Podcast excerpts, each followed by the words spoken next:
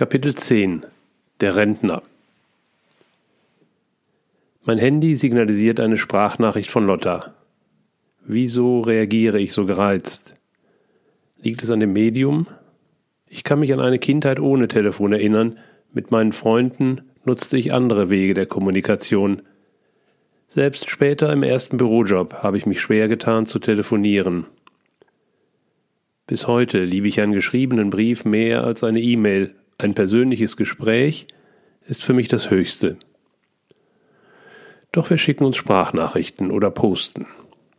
Ich höre die Nachricht ab. Lotte hat eine Krise, Stress mit einer Freundin, mit dem Job und überhaupt. Ich will ihr eine Antwort aufsprechen. Dazu muss ich einen Finger auf ein Symbol halten, hochschieben und sprechen. Ich spreche, das Handy macht Piep und signalisiert den Anfangszustand. Nach dem dritten Versuch möchte ich das Ding an die Wand werfen. Ich rufe Lotte an. Wir bröseln die Themen auseinander. Für das Berufsthema empfehle ich ihren Coach aus der Badener Zeit. Sie nimmt meinen Rat an. So kommen wir zwei Wochen später zu einem Vater-Kind-Wochenende. Lotta liebt die Lichtenthaler Allee. Wir bummeln entlang des Bachlaufs der Oos. Weißt du, was ich bedauere, Papa? Weißt du, was ich bedauere, Papa? Du hast so viele Jahre Seminare gegeben, ich konnte nie teilnehmen. Naja, da warst du ja auch noch zu lütt. Trotzdem, ich habe in der Zeit, als wir die Schulen zusammengeführt haben, so viel gelernt. Tja, zu spät. Ich kicke eine Kastanie vom Weg und grinse breit. Rentner. Echt schade. Mein Zeitmanagement könnte besser sein. Stimmt, da war ich richtig gut. Bilder tauchen auf, ich stoppe. Sowas geht doch heute online, oder?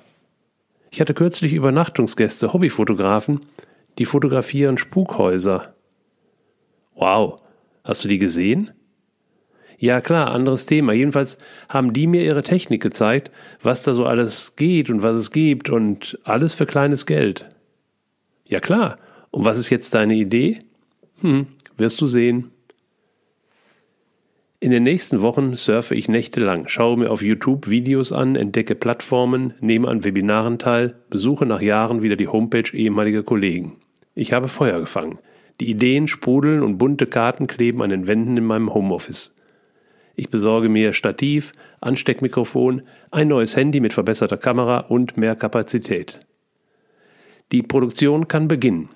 Ich erkläre die fünf Grundsätze des Zeitmanagements, schaue mir das Video an und bin enttäuscht. Es wirkt unprofessionell, zu viel äh und ähm, kein Flipchart und keine Interaktion mit Teilnehmern. Nee, doch nicht mein Medium. Ich baue meinen Frust durch Malen an meinen Kuhbildern ab. Die Beraterin bittet um einen Termin. Sie sieht Entwicklungsbedarf bei meinen Nachfolgern. Ich hätte wohl einen Führungsstil, der schwer zu kopieren sei. Ist das ein Kompliment? Natürlich, sagt sie ob ich ein Training machen könne. Sorry, ich bin raus. Sie guckt verkniffen, ich spüre ein Britzeln. Ich habe eine Idee. Geben Sie mir zwei Tage. Die brauche ich nicht. Um zwei Uhr nachts bin ich fertig. Mein Wohnzimmer ist gepflastert mit Zetteln, bunten Kärtchen, Flipchartblätter kleben an den Wänden. Ich ziehe mein Jackett aus, Film im Kasten. In meiner Seminarzeit lernte ich, komplexe Vorgänge auf wenige Grundsätze zu reduzieren, und ich fand brauchbare Bilder für die Teilnehmer, um über eine Verfremdung Aha-Momente zu provozieren. Diese Nacht ist die Geburtsstunde meiner Fahrschule mit angeschlossener Autowerkstatt. Im ersten Video erkläre ich die Grundelemente eines Autos Motor, Lenkung, Bremse, Gas. Da die meisten Nutzer ein Auto fahren oder zumindest die Situation kennen, machbar, das in einem 10-Minuten-Clip zu erklären. In den weiteren Clips wird jeweils eine konkrete Situation aus dem Führungsalltag auf das Autofahren übertragen. Sie müssen den Mitarbeiter anspornen, doch sie haben auch Angst, ihn auszubremsen. Spannend auch die Frage, wie viel Energie braucht es, das Auto in Bewegung zu setzen und wie viel, wenn es dann auf Tempo ist. Danach wird die Lösung vom Auto auf den Führungsalltag übertragen und schwupps gelöst. Ich sacke zufrieden auf mein Sofa. Genial. Bionik ist nicht meine Erfindung. In der Natur nachschauen, ob ein technisches Problem dort bereits gelöst ist. So kamen die Schiffe zu ihrer Bugnase unter der Wasserlinie, abgeguckt vom Delfin. Am nächsten Tag produziere ich Lösungen für konkrete Situationen der zukünftigen Geschäftsführerinnen. Ich lerne, die Videos bei YouTube einzustellen. Anfangs kompliziert und zeitaufwendig. Ich hole mir ein Upgrade für meinen Internetzugang und die Uploadzeit verkürzt sich auf 10%. Das kann Lotta doch auch gebrauchen. Und Sabrina in ihrem neuen Leitungsjob. Als nächstes werde ich Zeitmanagement verfilmen.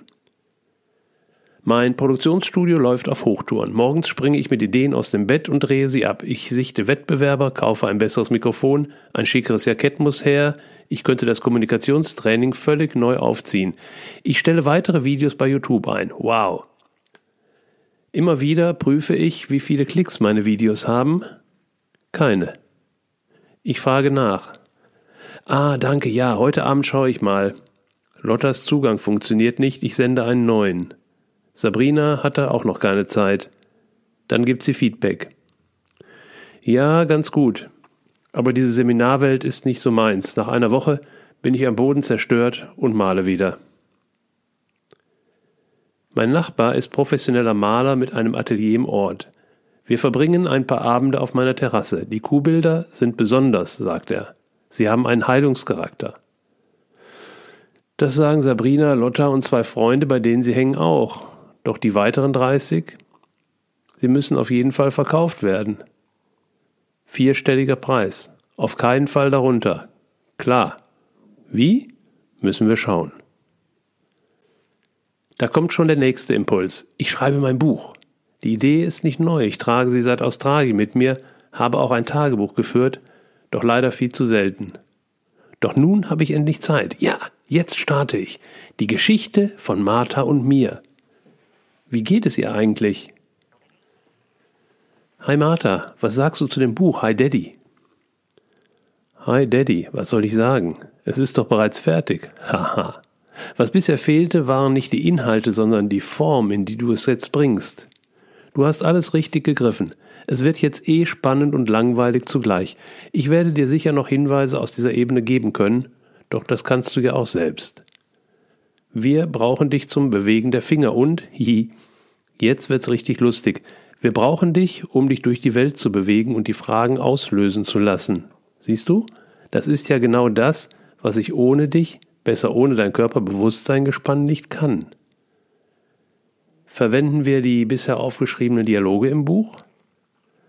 Na klar, was meinst du, warum wir uns die Arbeit gemacht haben? Zeitgleich kannst du täglich Neues aufschreiben. Wir fangen gleich an und machen auch in der Gegenwart weiter. Wir schreiben uns sozusagen von zwei Seiten in die Mitte und dann kommt hinten noch ganz viel dran. Dein Impuls, ab jetzt immer wieder auch etwas für dich zu tun, ist gut. Dösen, baden, vielleicht mal Wellness, nur nicht mit langen Wegen. Das macht dich dann nervös. Du bist dort, wo du bist, erstmal gut aufgehoben. Die Ortswechsel kommen dann noch. Am Anfang des Buches ist es für dich so erstmal gut. Das wird sich dann später noch ändern. Doch da werden wir einen guten Kompromiss im Sinne der Leser finden. Lass das erstmal los. Da kommst du jetzt auch gar nicht rein. Step by Step. Na also, ein neuer Tagesablauf stellt sich ein. Walk zum Martersee, kurze Meditation, duschen, frühstücken und dann schreiben. Klar, gerne. Mensch, wie lange haben wir uns nicht gesehen? Ein Jahr? Echt? Komm, wann immer du willst. Ich bin da. Er kommt. Wir freuen uns, sitzen die halbe Nacht auf der Terrasse. Morgens realisiere ich auf dem Rückweg vom See, wir haben uns wenig Neues zu erzählen. Wir leben inzwischen in verschiedenen Welten. Er steckt in der Businesswelt, ich bin Frührentner. Nach dem Frühstück schwimmt er zurück in den harten Berufsalltag. Ich buche einen Flug nach Santiago. Du fliegst wohin? Lotta ist immer begeistert, wenn ich etwas unternehme, egal was. Der Name sagt ihr nichts. Santiago de Compostela. Ähm, das ist doch der Jakobsweg, oder? Bingo. Ich habe doch noch diese Unmenge von Meilen zum Abfliegen und jetzt habe ich ja Zeit. Da habe ich dann mal in die Meilenschnäppchen reingeguckt. Da gab's halt New York, Abu Dhabi, Delhi. Yes, musst du alles machen, genau in der Reihenfolge. Du vielleicht. Was soll ich da? Ich kenne mich nicht aus, da musst du schon Freunde vor Ort haben. Nee, nix für mich. Dann lese ich Santiago, Jakobsweg. Laufen will ich den schon ewig. Warum nicht mal hinfliegen für ein paar Tage? Genial, Papa, wann fliegst du? In zwei Wochen. Business. Völlig Banane, oder? Nein, Papa, mehr davon. Fliegst du alleine? Muss ich wohl. Außer mir sind ja alle schwer beschäftigt. Ich beäuge argwöhnisch die dicke Wolkenschicht beim Landeanflug. Nach dem hawaiianischen Sommer in Baden-Baden brauche ich auf dem Weg zur Stadt die Heizung des Mietwagens. Verkehrte Welt. Das Navi will mich ins Nirvana führen und ich finde die gebuchte Unterkunft nur durch Befragen von Passanten. Ein in die Jahre gekommenes Hotel am Stadtrand, Garten und Pool, gesperrt wegen Unfallgefahr, Zimmer nett. Abends bleibt nur das Café nebenan. Es nieselt. Der Hunger treibt mich. Im Hotelzimmer hatte ich das MacBook gestartet, doch mehr als zwei Sätze kamen nicht. Ich habe es mitgenommen. Schreiben im Café finde ich stilecht. Ich bestelle mir ein Sandwich. Es ist kalt wie im Herbst an der Nordsee. Nieselregen. Bist du sicher, dass wir in Spanien sind? grummel ich. Ich starte früh in die City von Santiago de Compostela.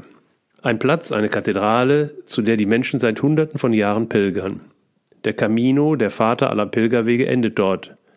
Mit Zubringerwegen aus ganz Europa. Tausende sind ihn gegangen. Ich sichte die ersten Wanderer. Direkt neben der Hauptstraße laufen sie mit dem obligatorischen Stock in der Hand verhüllt in Regenplanen und mit einem Buckel, unter dem sich der schwere Rucksack vermuten lässt. Ich steuere über eine Kuppe und erblicke Santiago. Große Wohnblöcke, einige farbig, andere eher trist. Dicht bebaute Hänge, die Straße wird vierspurig. Das Navi führt mich in die Innenstadt und ich erobere einen der freien Parkplätze. Santiago wirkte düster bei diesem Wetter. Die Häuser traurig, ihre Natursteinmauern angegriffen. Mit Flechten besiedelt, rausgefressene Löcher mit einem Durchmesser von mehreren Zentimetern. Ein Bild, das ich aus Städten wie Rom oder Florenz kenne, wenn über Jahre die Autoabgase und menschliche Sünden ihre Spuren hinterlassen haben. Doch hier? Weites Land, die frische Meeresbrise spürbar. Eine Kleinstadt mit wenig Verkehr und Industrie. Der freie Platz vor der Kathedrale taucht auf. Ich hatte mir fröhliche Pilger vorgestellt, angekommen am Ziel, freigelaufen von Sorgen und Mühen, voller Freude auf das neue Leben. Da sitzen einige in Gruppen auf dem Boden, essen, trinken, manche im Gespräch, doch kaum sichtbare Begeisterung. Es drückt meine Stimmung und ich frage mich, was mich geritten hat, hierher zu kommen. Ich überlege, den Flug umzubuchen. Ich besichtige die Kathedrale, nachdem ich endlich den Eingang gefunden habe. Innen empfängt mich die Wucht einer traditionellen katholischen Kirche. Düster, drückend, überladen. Am Schrein des heiligen Jakobus hat sich eine Schlange gebildet. Die Besucher zwängen sich an Gerüsten vorbei zum endgültigen Ziel ihrer Reise. Ich bin sprachlos. Ich muss raus. Ratlos schlendere ich zu einem Straßencafé am Rande der Innenstadt, finde einen Platz, lasse mich tiefer in die Energie des Ortes fallen. Der schwere Druck auf den Solarplexus hält an.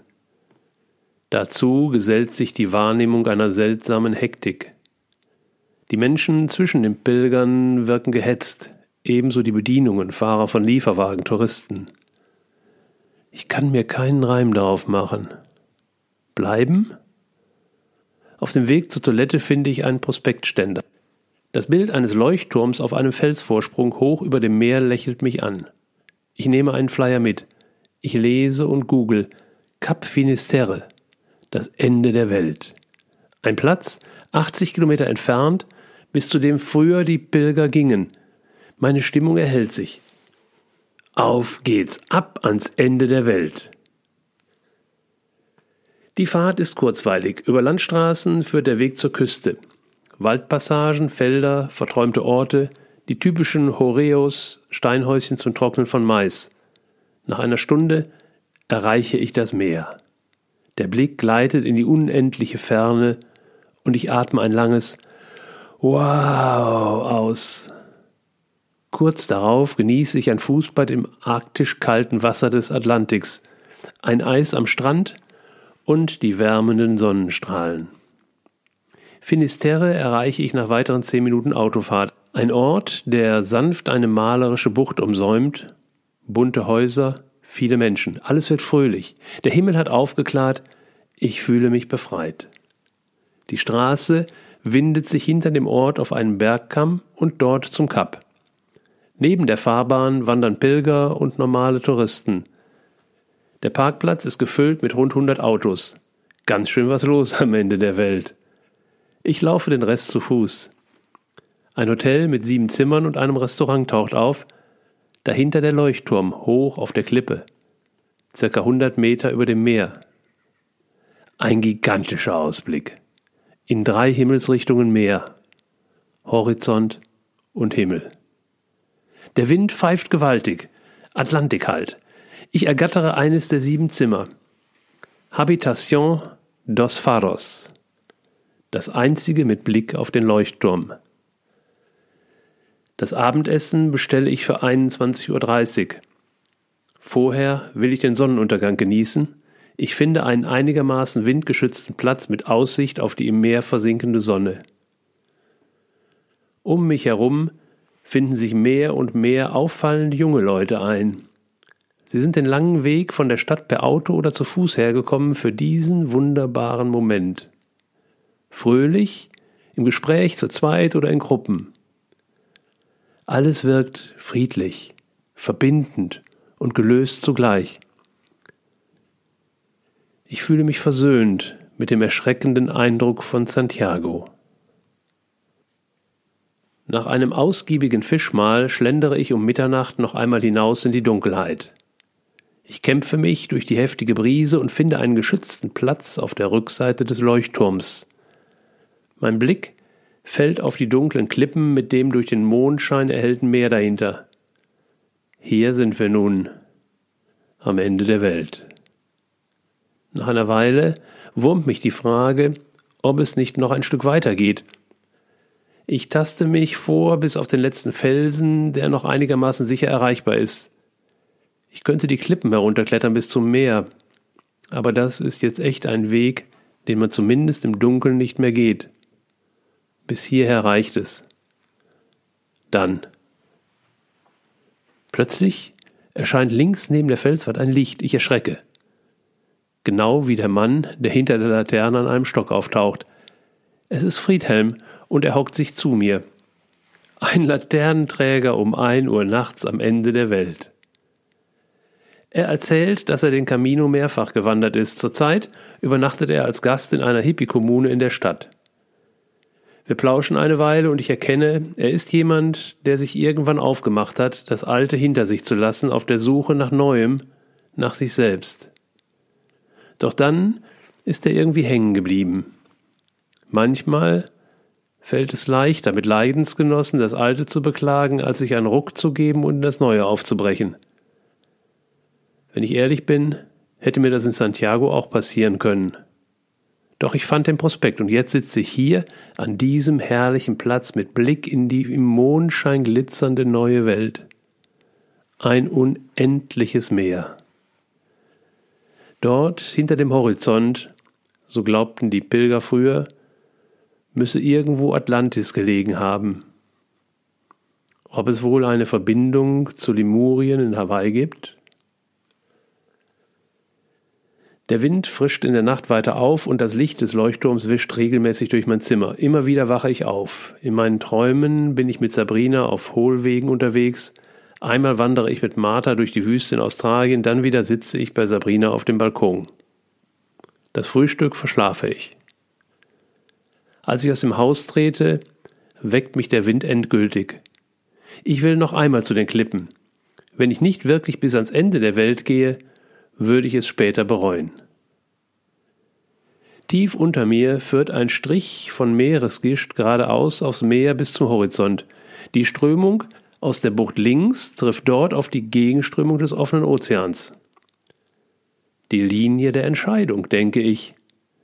Ganz am Ende taucht sie auf, dann hast du die Wahl. Manchmal nicht so leicht. Ich sehe ein Fischerboot, das gemächlich im Kreis tuckert, genau auf der Linie. Ich suche mir eine windgeschützte Ecke, mache mich lang und lasse mich von der Sonne aufladen. Dann fahre ich gemütlich zurück nach Santiago und staune. Sonne, blauer Himmel, fröhliche, tanzende, singende Pilger vor der Kathedrale, abends Bands, die lange spielen, Wann habe ich das letzte Mal Smoke on the Water von Deep Purple gehört? Auf wundersame Weise scheint sich auch der Lochfraß an den Gebäuden gebessert zu haben. Weißt du, ist doch logisch, erkläre ich Lotta, die hören will, was ich erlebt habe. Seit ewigen Zeiten pilgern sie den Jakobsweg. Fast alle schleppen eine Last der Vergangenheit dorthin. Sie lassen unterwegs los, werden leichter, bekommen neue Visionen. Oder Sie kommen in ihre Demut, zur Natur, zu sich, zu Gott oder zu allem, was ist. Letztlich erreichen sie erschöpft Santiago. Glücklich bis euphorisiert, ihren Weg geschafft zu haben. Wer hat da noch die Wahrnehmung, dass er eine Restlast in seinem Rucksack hat, den Restmüll? Verdichtet, komprimiert. Den will niemand mit nach Hause nehmen. Also bleibt viel davon in Santiago. Er gehört jedoch ins weite, tiefe Meer, es wartet nur drei bis vier Tagesmärsche entfernt. Dort angekommen, fanden Pilger früher auch ihre Muschel. Die Jakobsmuschel, daher der Name? Jep. Dort konnten sie alles loslassen und fanden frische Energie, die vom Atlantik heranbraust. Und sie konnten neue Entscheidungen treffen. Ich gluckse, falls nicht, dann kam einer mit einem Licht. Inzwischen zieht sich der Winter zurück und die Vorfreude auf das Frühjahr wächst. Neuerdings poste ich jeden Tag ein Video an Sabrina. Sie hatte wenig Zeit fürs Telefonieren, so kam mir die Idee. Sie ist begeistert über mein Good Morning Germany Video, macht riesig Spaß. Wach werden, aufstehen, Video. Spätestens nach dem Marterborg. Ich werde meine Ernährung weiter anpassen. Zur Umstellung will ich den Darm reinigen und faste für zehn Tage. Habe ich viel zu lange nicht mehr praktiziert. Ich lerne, dass heutzutage der Fastenzeit eine Detox-Phase vorgeschaltet wird und dass morgens ein grüner Smoothie und mittags eine klare Fastenbrühe sein darf. Ich bringe mich auf den aktuellen Stand der Nahrungsergänzung, für einen Veganer unerlässlich. Sabrina gibt die Anregung, Gluten rauszunehmen. Ein genialer Hinweis, ich werde es antesten. Dann kröne ich meine Fastenzeit. Seit über 15 Jahren wohne ich nun hier und bin noch nie den Rundweg um Baden-Baden gewandert. Es sind 40 Kilometer. Bei allerbestem Wetter benötige ich zwei Tage. Ich gehe etwas langsamer als normal und trinke viel Wasser. Fasten und Wandern passt wunderbar.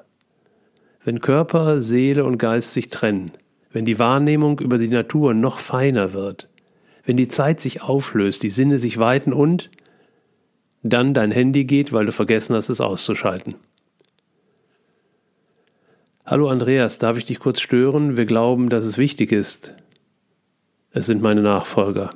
Es haut mich völlig raus. Nicht jedoch die Tatsache, dass sie mich anrufen. Nicht das, was sich ereignet hat, sondern dass sie meinen, es sei Chefsache. Ist es nicht. Es ist zwar ein nicht alltägliches Problem, doch es ist ein lösbares. Eines, das Sie lösen müssen in Zukunft. Ich berate mich mit meinem Coach, später mit Lotta. Sie sind einer Meinung. Es ist dein Laden und deine Verantwortung. Wenn die Crew alle Probleme löst, prima. Wenn nicht, wirst du es weiter tun müssen. Das ist nicht das, was ich mir vorstelle. Nicht mehr. Wir brauchen eine Lösung. Lotta hat neue Räume mit ihrer WG bezogen und möchte Dekomaterialien aus unserem Keller holen. Sie bleibt über Nacht und so findet nach langer Pause ein gemeinsamer Kochabend statt. Wann machen wir mal wieder eine Vater-Kind-Tour? Ein Wochenende pro Jahr sollte dort drin sein, oder? Ich atme tief und sage mir, sei nicht hart. Manche Eltern sehen ihre Kinder gar nicht. Gutes Stichwort. Wie läuft dein Buch? Kleiner Hänger gerade. Ups, kommt schon wieder. Was sagt denn Martha dazu? Ich muss mich mal um das Essen kümmern. Nix im Moment. Papa, Du musst mal raus. Nächstes Wochenende kommst du einen Tag nach Basel. Samstag habe ich frei, Ramon ist surfen. Wir surfen auch mit Eddie durchs Basler Umland. Lotte hat ein köstliches Picknick vorbereitet. Wir besteigen einen Berg mit Aussichtsturm irgendwo mitten im Wald. Auf dem Rückweg überfahren wir eine Kuppe und blicken auf die weite, offene Landschaft. Im Hintergrund erkenne ich den Roschturm. Wow, du kennst dich ja aus inzwischen, Lotta klingt stolz. Was ist das denn da? Links unter uns taucht ein kleiner Ort auf, bunt zusammengewürfelte Häuser, meist zwei- oder dreigeschossig, auch ein paar höhere Kästen, doch mittendrin ein Betongebäude, das fünfmal so hoch ist. Ein riesiger Quader, kaum Fenster, undeutliche Umrisse. Eine Kirche? So groß, so unförmig? Mich zieht es wie magisch zu dem Ort. Wir verlieren den Kasten aus dem Blick. Ich orientiere mich an der Straßenkarte des Navis. Jedes Mal, wenn ich ihn wieder sichte, wirkt er größer. Absolut ungewöhnliche Form. Wir gelangen zu dem Gelände und schauen den Hügel hinauf. Dort steht der Riesenkasten. Kein Schild, kein Hinweis. Ich fühle mich wie bei Herr der Ringe. Wir stapfen den Berg hinauf, finden ein Portal. Eine breite Treppe führt zu einer hohen Glasfront mit mehreren Türen. Kein Schild, nichts. Wir treten ein, innen erwartet uns ein weitläufiges Forum. Bücher und Prospektständer im Hintergrund scheint eine Cafeteria zu sein. Seitlich vor uns ein Tresen mit zwei Damen. Ich schaue mich ein letztes Mal suchend um, dann wende ich mich leise an sie. Entschuldigung, wo bitte sind wir hier? Sie lacht. Im Goetheaneum. Okay, das ist gut zu wissen, hilft mir jetzt aber nicht wirklich. Goethe ist mir ein Begriff, doch sonst. Sagt Ihnen Rudolf Steiner etwas? Oh Mann. Ich nehme Ihren Rat an und lese die Prospekte, die sie mir gibt. Wir sind am Hauptsitz der von Steiner gegründeten Anthroposophischen Gesellschaft, die in über 70 Ländern der Welt tätig ist. Der Betonklotz, der uns herführte, wurde von Steiner entworfen, die Fertigstellung 1928 erlebte er nicht mehr. Wir erkunden die Gänge, Räume und sind begeistert im wahrsten Sinne des Wortes. Im Zentrum des Gebäudes erwartet uns ein Theatersaal. Was wird hier aufgeführt? Meinst du, es ist ein normales Theater? Ich recke meinen Hals, die Deckengemälde haben es mir angetan. Wahrscheinlich Faust, wenn es Goetheaneum heißt. Wir können uns kaum lösen, doch es warten noch Gärten auf uns. Menschen begegnen uns, bunt gemischt vom Alter und offensichtlich auch von der Herkunft. Sie scheinen aus aller Welt angereist zu sein, es dämmert bereits, als wir den mystischen Ort verlassen. Hier kommst du doch bestimmt noch einmal hin, fragt Lotta. Jep, in zwei Wochen. Faust Teil 1 in Originallänge, sieben Stunden. Wow, das ist lang.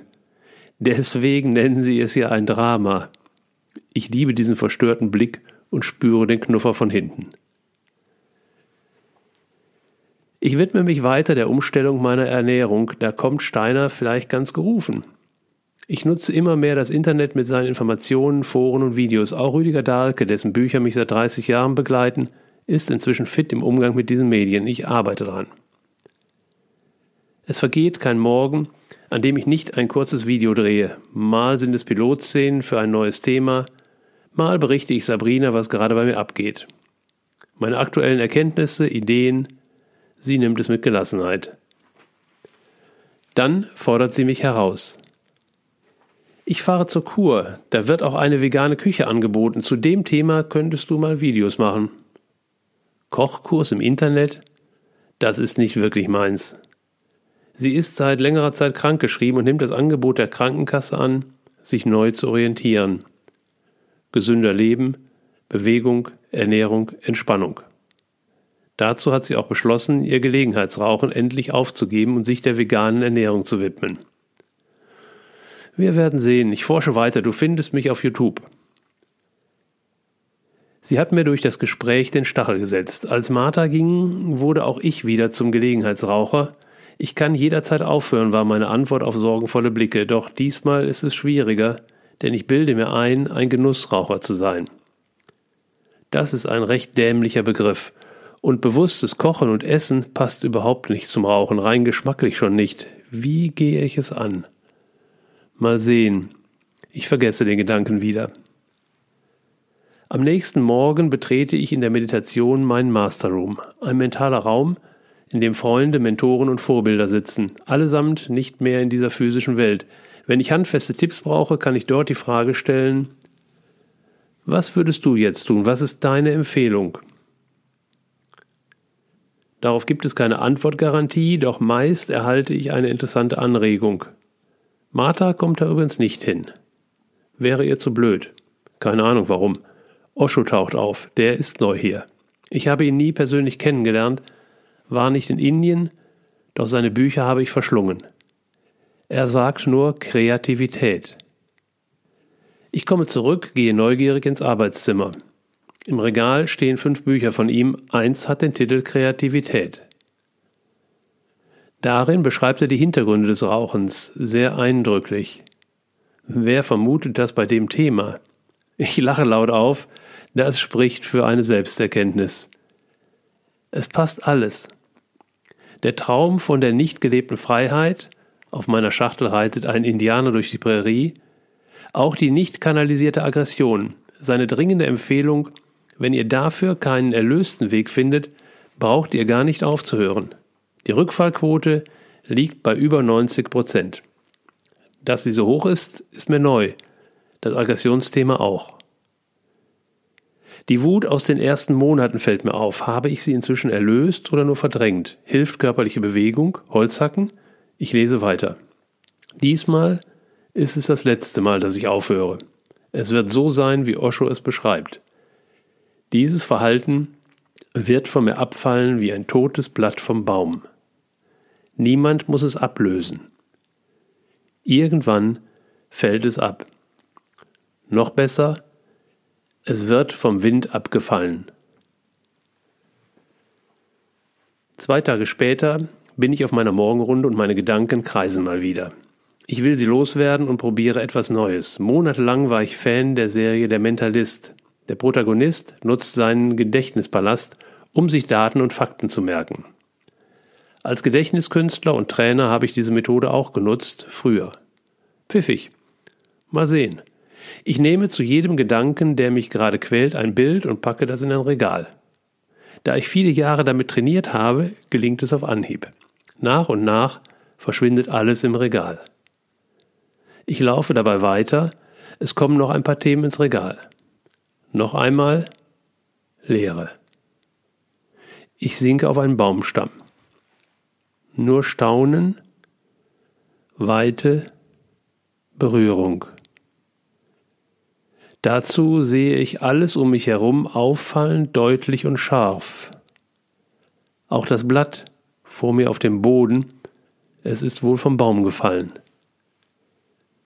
Tief berührt gehe ich nach Hause, über die Terrasse, ins Haus, wieder zurück auf die Terrasse.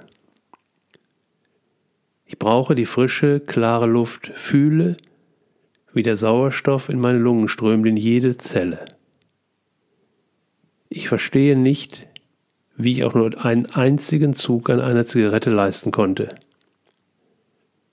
Ich kann das nicht nachvollziehen, mir überhaupt nicht vorstellen.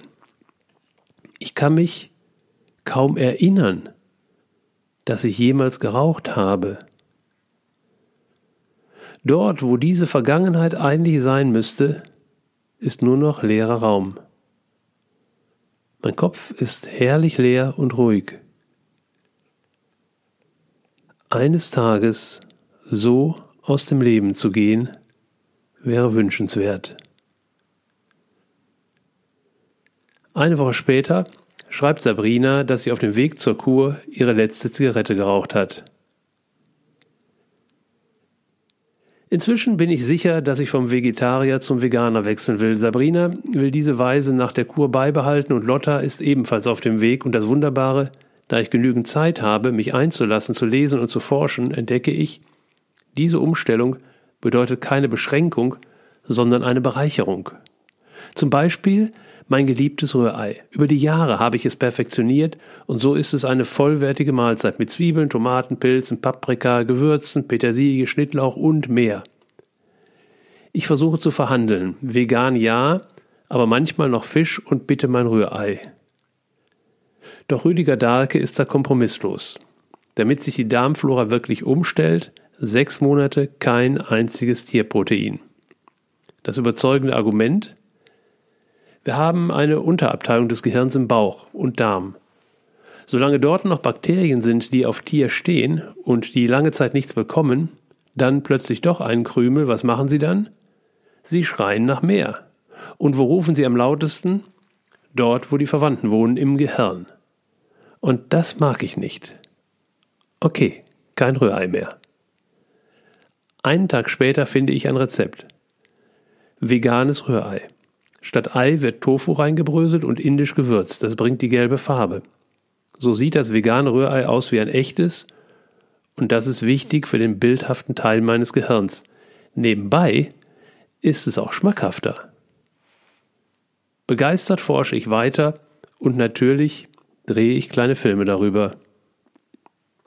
Das Laufen und die Ernährung machen mich fitter.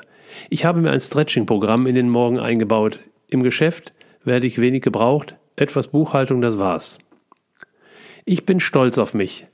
Neuerdings kann ich auf der Terrasse sitzen und einfach nichts tun. Ich werde auch weniger lesen, die Dinge wiederholen sich doch nur. Meine Bücher habe ich kistenweise im Internet verkauft, den Rest holt heute eine kirchliche Organisation ab. Irgendwann wird die Lust zurück sein. Dann schreibe ich im eigenen Buch weiter. Mal sehen, wie lange ich hier noch wohne. Vielleicht nehme ich ja Eddie und wir fahren einfach durch die Prärie